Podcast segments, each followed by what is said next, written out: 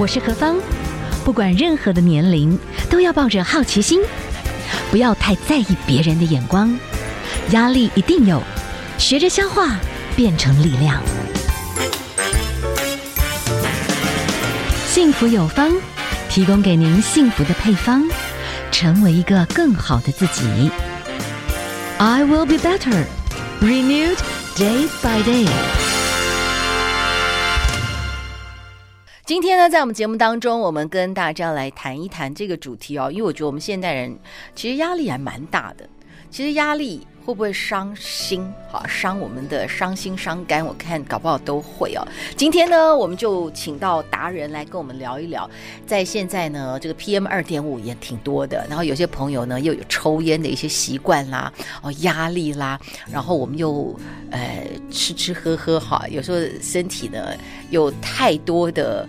这些负担哈，哎，会不会都造成我们心脏的压力？哎，真的这些伤心人呐、我们今天就请到的是我们的心脏内科医师哈，洪慧峰医师，他的新的作品哈，心脏保健室，我们来聊一聊哦。那我们现在呢，请到的是现在的是星光医院的心脏内科的主治医师洪医师，洪医师您好，你好，大家好，是洪医师，我们先请您跟我们讲解一下心脏。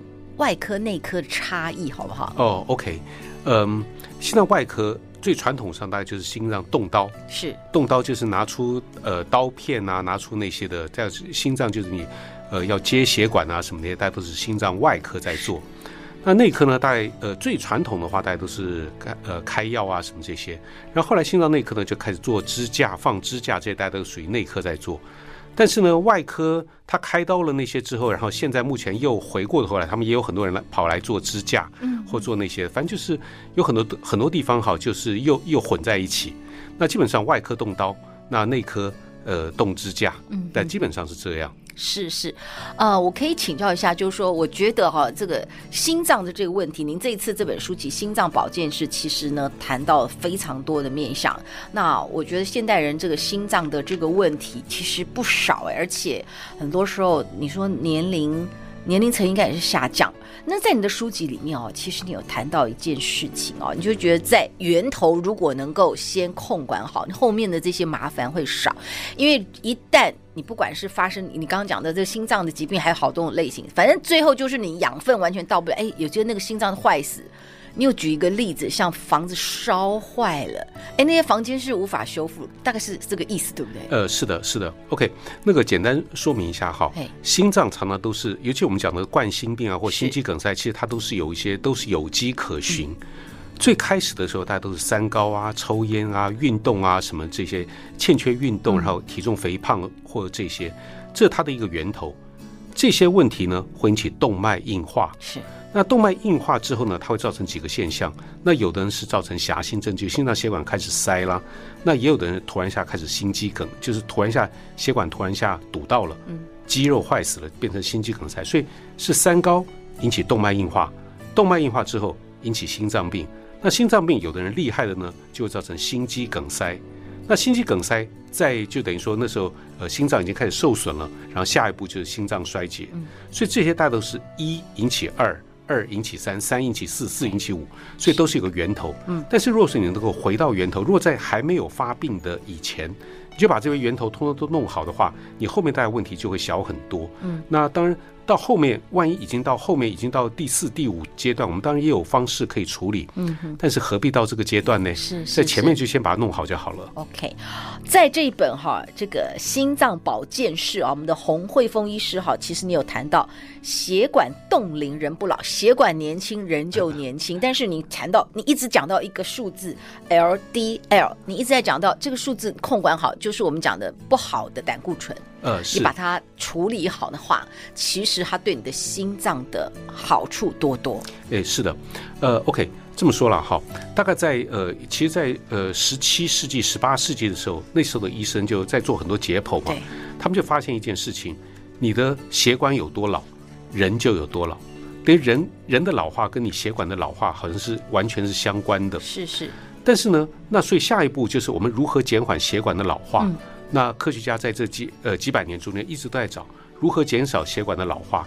那另外第一个先找的是说有没有任何一个因素直接跟你的血管老化是直接相关的？是。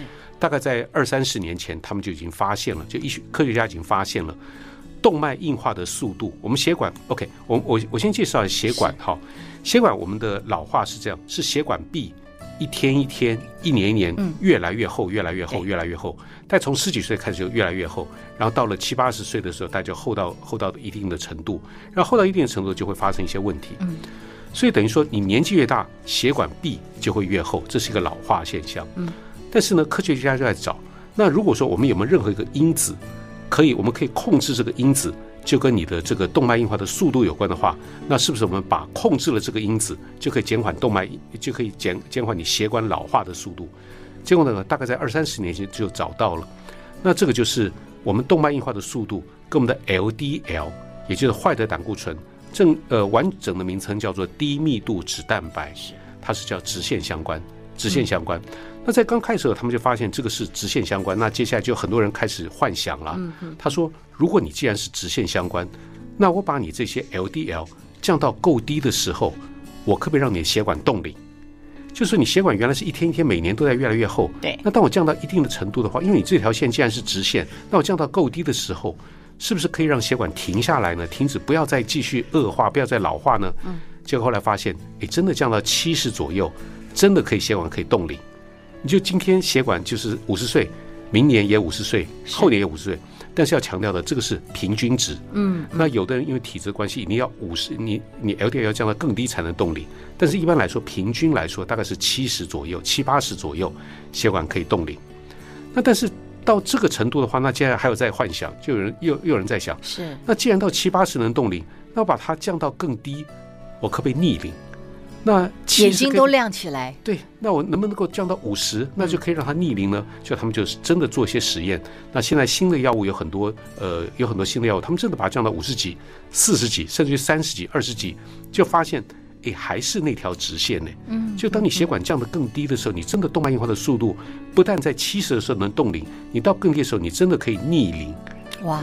但是，呃，也不用。呃，大家也不要想象说是 我们这逆龄之后 充满希望，哎，回到十八岁，哎，对不起，哎，我可能的代志，没有，就是健康了，是的，健康老去，不要到时候老了以后卧床，或者是你整个品质拖垮全家。我觉得比较怕的是这样子，对对，是的，是的。那那个哈，因为因为为什么我简单帮大家做个计算哈？假设说我们原来的 LDL 坏的胆固醇你是一百七，是，那你假设说你现在目前是五十五岁，那那个一百七减七十等于你每年。累积一百公吨的垃圾在血管壁，那五十五岁，你从十五岁开始累积嘛？那那就是就已经累积了四十年了。五十五减十五，你已经累积了四十年了。每年累积一百公吨，你已经累积了四千公吨的垃圾在血管壁了。对，那你如果现在就算你降到了六十，你每年减十公吨，那那有原来四百公吨，呃，原来四千公吨，那你大概要四百年，你就可以回到回到十八岁，回到十五岁。所以，呃，基本上不可能的一件事，对，对，相当难。那但是我们只要能够让他低一点，我们只要我们不要求回到年轻了，我们只要能够让他老得慢一点，其实就已经谢天谢地了。是，哇，我们今天访问到的啊是洪慧峰医师，是我们的星光医院，特别是心脏内科的主治医师哈。新的作品《心脏保健室》，我们先谈到一个最重要的一个概念哈，就是。坏的胆固醇一定要好好的控制。那当然，在医生的这个专业的控制，看这个患者本身的这个条件，其实有时候调低一点坏的胆固醇。本来就已经有这个心脏疾病的朋友，其实他可能后续的这个养护啦，他自己身体的这个富裕健康，你其实是人生可以走得再远一点。是的，是的。那尤其这个哈，但到底我们该降到多低呢？嗯、那理论上哈，就是如果你已经得到心脏病的话，我们是说越低越好。我们每个人大概通常有个要求的数值。是。二零一九欧洲心脏学会的建议。就说你所有的人大概都希望 LDL 至少小于一百一十六，嗯，小于一百一十六。那如果说你已经，譬如说你已经年纪大于四十五岁以上，男生大于四十五岁，女生大于五十五岁以上，或者已经停经，再加上高血压这些危险因子稍微多一点的话，我们会希望说小于一百。嗯嗯。那糖尿病如果说超过十年以上的话，我们会希望坏的胆固醇小于七十。是。万一已经得了心脏病啊或什么那些，我们会希望说小于五十五。就是说大概要求的数值其实都蛮严格的。是。用平常的数值，大概大部分人平常就是你呃没有治疗没有做任何的话，在平常的数值在一百到一百三之间。大概是这样的数字。好，我们等下休息一下哦。其实您还还有一些研究，哎，就有一些患者总觉得说，好，我可以靠我自己的意志力。但是有一些研究，你会发觉，哎，坏的胆固醇真的是有一点奥妙，它还是有一些你可能减重啦，但是坏的胆固醇有时候还蛮顽梗的哈。等下我们继续来请教一下我们的洪医师。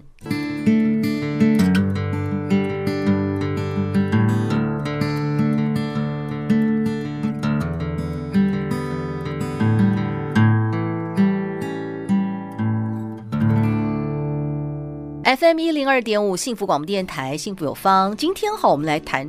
我觉得这个问题呢，在橘色世代的朋友来讲，我觉得我们需要疗愈，我们需要了解，因为这个是一个高压的时代，而且这个呢，现在是一个我们吃进很多垃圾东西的时代。身身体其实，哎，我们的血管。本来就是要流通很多的养分，但是我们可能也残存很多的垃圾，然后再加上空气污染一大堆哈，这些都有可能造成心脏的麻烦哦。好，今天呢，我们请到的是我们的心脏内科医师洪慧凤医师，来针对新的作品《心脏保健室》哈，我们来谈一谈这个心脏的养护哦。洪医师，我们刚刚稍微讲到的坏的胆固醇，你有讲到一个概念，就是说，哎，真的是有那种心脏疾病的朋友，你真的已经生病，你还是希望你能够真的身体。尽可能的能够人生道路再延展长一点的话，坏胆固醇真的要严格控制。可是好像也有一些研究，有些人是想用自己的意志力体重下降，哎，但是坏胆固醇也还蛮顽强的。呃，OK，因为这很简单的一个测试，尤其在最近哈缺氮的时候，其实我会建议听众朋友哈，嗯，你可以自己玩一个玩一个游戏，是，既然缺氮，氮少了，你可以自己去。自己那个去检验所，嗯，就花钱去验一下你的 LDL。如果你原来知道你自己的原来胆固醇坏的胆固醇多少，然后你现在目前既然缺蛋，那就顺这个机会，你可以看看你现在目前的 LDL 是多少。那有很多人哈，我我们有很多人吃了蛋以后 LDL 会升高，也有很多人吃了蛋以后 LDL 就就他们他吃了一天吃三颗蛋都不要紧，所以你就趁这个机会，你就顺便看看你的体质是会影响。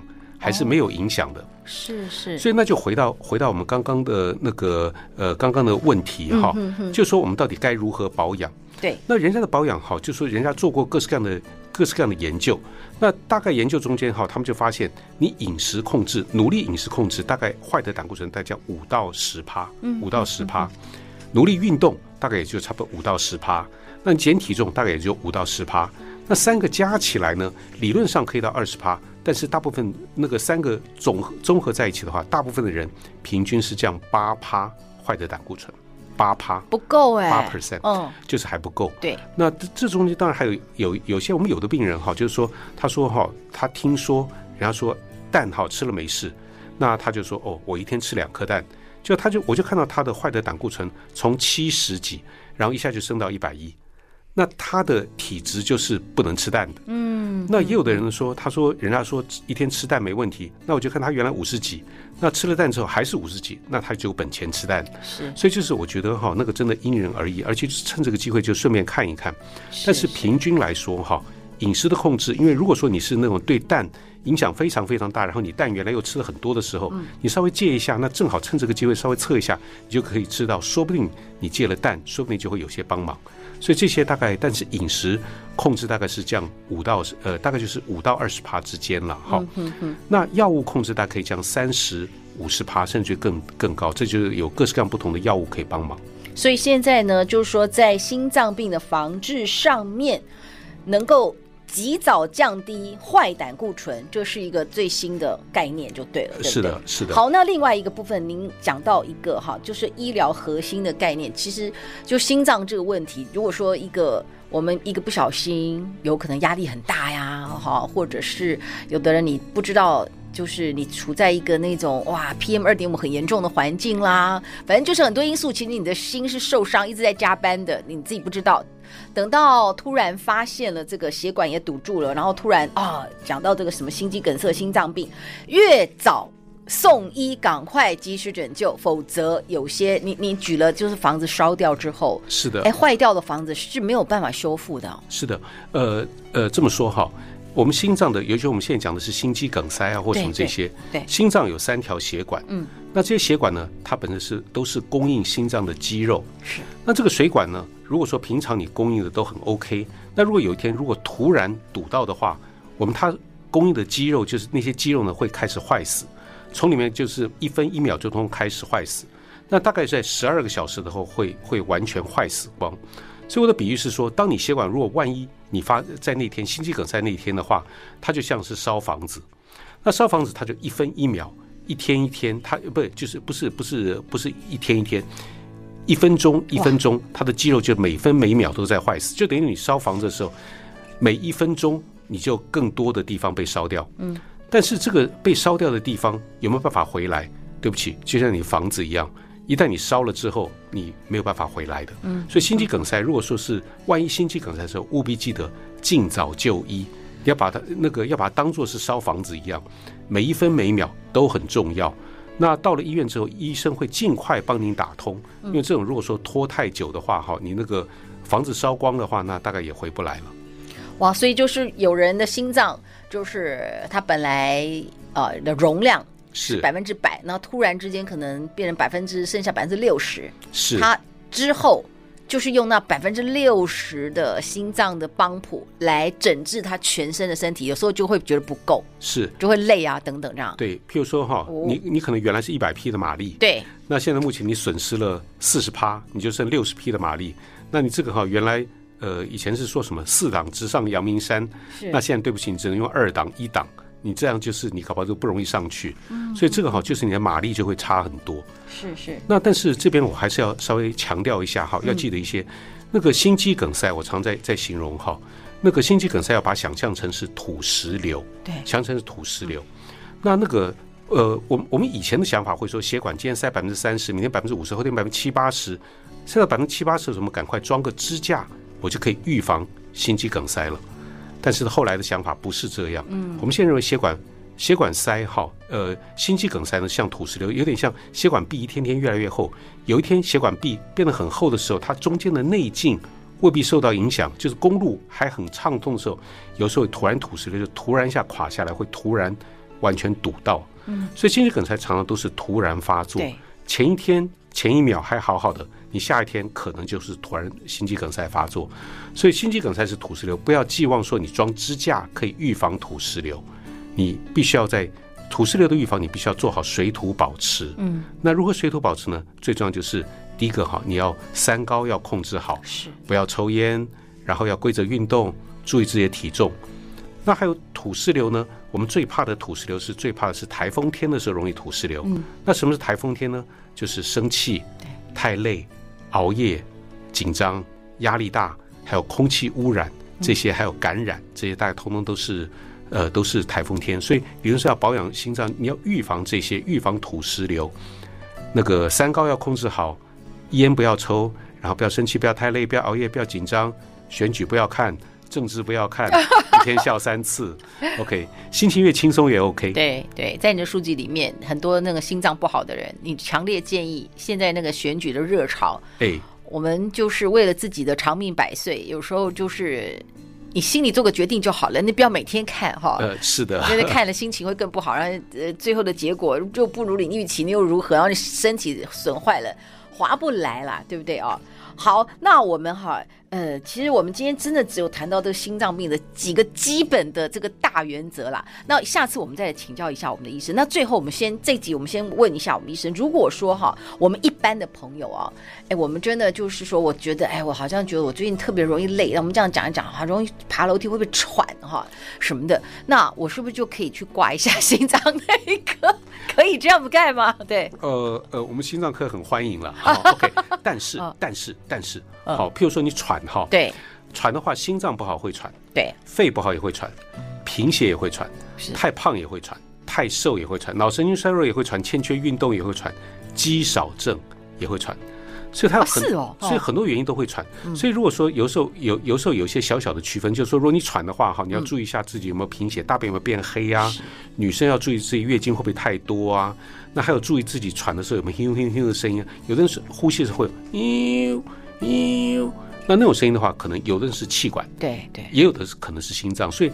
欢迎来看心脏科，但是最后的诊断未必是我们心脏科的问题。嗯哼哼哼，好，那我想哈，我们以后哈还有一些机会哈，再继续请教一下我们的洪医师。那我们今天呢，就介绍这个心脏保健室，其实里面谈的非常非常的细，在生活当中很多难以想象的这些事情，其实都在损耗我们的心脏，只是我们自己不知道啊。好，我们以后有机会再来请教医师，谢谢医生，谢谢，谢谢。谢谢